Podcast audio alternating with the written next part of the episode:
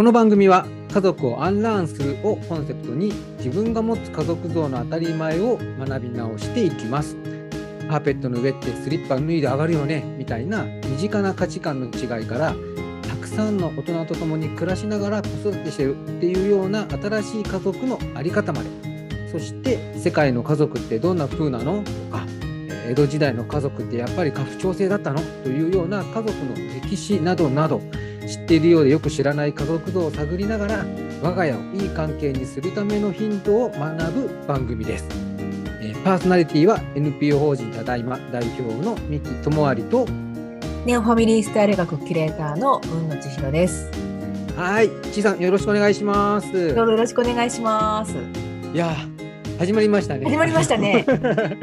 突然突然僕の方から声掛けをさせていただいて、ちいさん一緒にポッドキャストやりましょうよということで、はいえー話をさせていただいたんですけれども、今日はね、あの初回の収録ということで、まあ、ちょっとねお試しな感覚で、ね、ちいさんと一緒に話しながら進めていきたいなというふうに思っております。はい。はい。で今回の、えー初回のテーマがちいさんお願いします。はい。初回の今回は家族をアンラーンするというこのまさに、えータイトルでありこの場を作るそもそものきっかけについて、えー、ミキさんと一緒に話していきたいなというふうに思っています。はい。よろしくお願いします。よろしくお願いします。このうん家族というみんなが知っている言葉とアンラーンというもしかしたら聞き慣れない言葉とこの2つが掛け合わされているこの場なんですけれどもはい。そもそも家族をアンラーンするってどういうこと？というのをぜひちょっとミキさんにもまっすぐ聞いてみたいなと思ってます。そうですよね。そうそう。家族をアンラーンするって、あの、ワードとしてはなんかすごい違和感があるワードなのかなっていうような気もしてるんですけど、なんか、えっと、僕自身がですね、NPO 法人ただいまっていう団体で、その家事をシェアしようっていうことを広めていくっていう活動を、まあ、ずっと行ってるんですけど、まあはいその中でも、やっぱりね、こう、上手に家事シェアの話し合いができたりとか価値観をすり合わせていくことができる、まあ、ご家族もいればなかなかそこの話し合いができないっていう家族とかも、まあ、結構いたりとかするんですよね。でそうした時にそういう人たちの違いって何なんだろうなっていうのが僕やっぱずーっとね仕事柄気になってたんですよ。それで、まあ、もちろんねいろいろ違いとかっていうのはあるんですけど一つこれがあるかなって思ったのが、んその自分たちが育ったその家族像っていうのかな。自分の従来の昔からの家族像みたいなところをアンラーンですよね。要は一旦置いといて横に置いてで自分たちが新しく作っていくこれからの家族像っていうのをもう一回作っていくんだっていう気持ちになれた人たちだから家族像をスクラップビルドできた人たちっていうのはうん。やっぱり話し合いがすごくスムーズに進むよねっていうてでみんなね結構その家族像新しい家族像をインストールするというかはい。作っていく方にばっかり意識が向くんだけどうん。実はこれまでの家族像っていうのを一旦横に置いておくっていうことが大事なんじゃないのかなと思ってその一旦横に置いておくっていうのがまさに unlearn unlearning。ね最近よく言うと思うんですけどはい。学び直しみたいなところで。な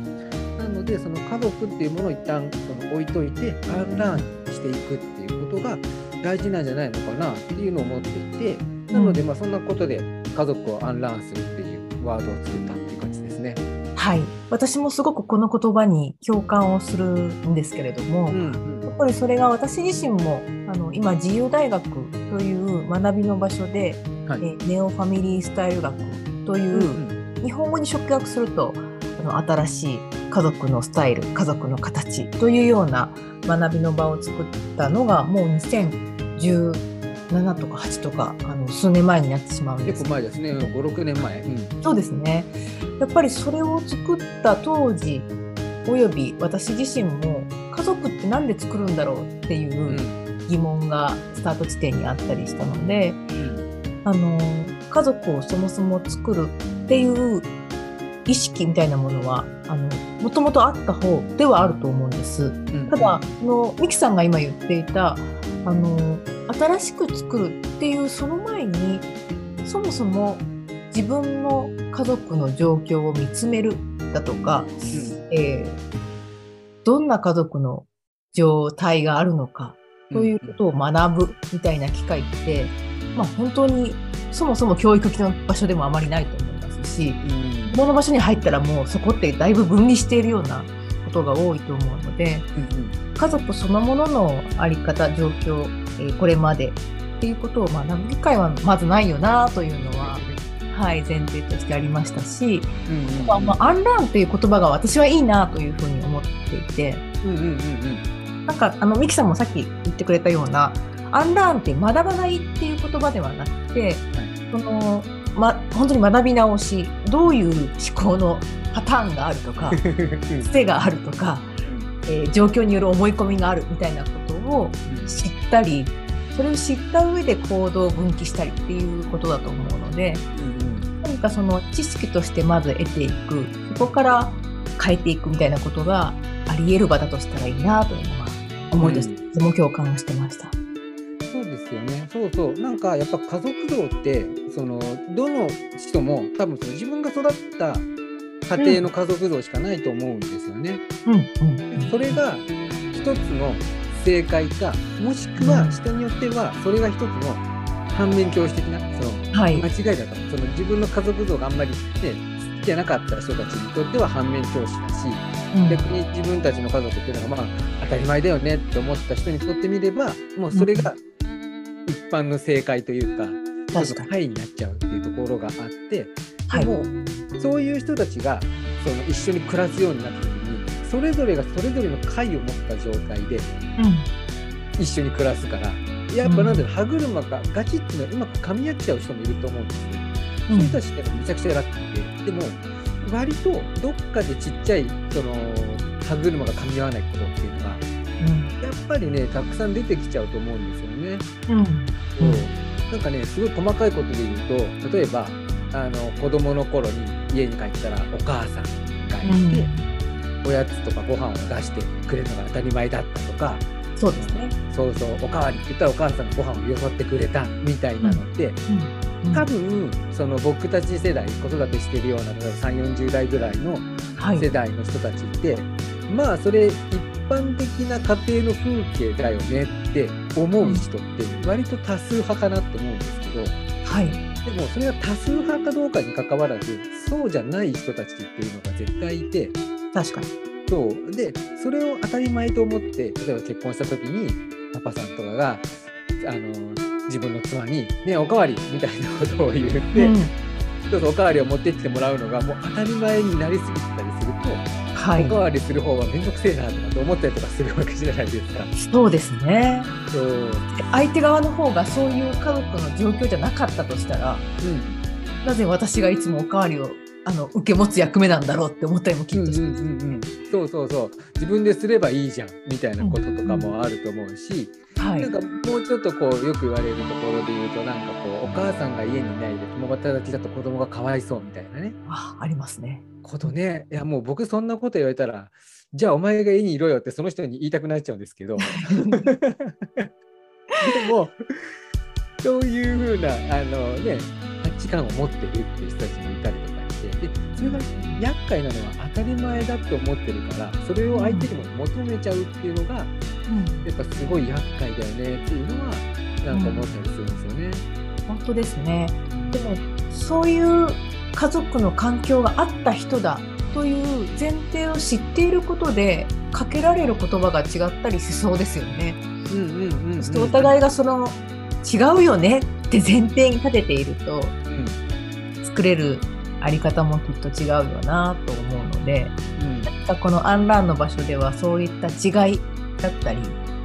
あのギャップだったりというところが数多くつけるといいなと思いますしうん。何かそれをどう寄り添わせていったのとかどう重なっていくことができたのっていうところはとても私も聞いてみたい対象でもあります。うんうんうんうんそうですよね。そうだからその今ねちいさんも言ってくれたみたいにじゃあそのアンランする時にその必要なのってなんていうのかなね今こういろんなのをね知って学んでいきたいみたいなのってあったと思うんですけどやっぱそのアンランする上で必要なのって一つは自分以外の多様な価値観を知ってみるってことだと思うんですよね。あのいきなりそう何もかも忘れようぜって話じゃなくて、はい。忘れられないのでどうせ。うんなので忘れようぜっていうよりはその自分の価値観が今1個しかないものっていうのをこういうのがあるんだっていうその多様性みたいなところをたくさん持っておくっていう。ことっていうのはすごく大事だと思っていてでもう1個がやっぱりその内省するっていうのがすごく大事だなと思って。はい。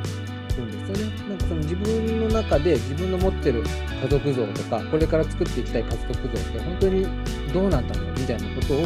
うん自分の中でちゃんとこう噛み砕いていけると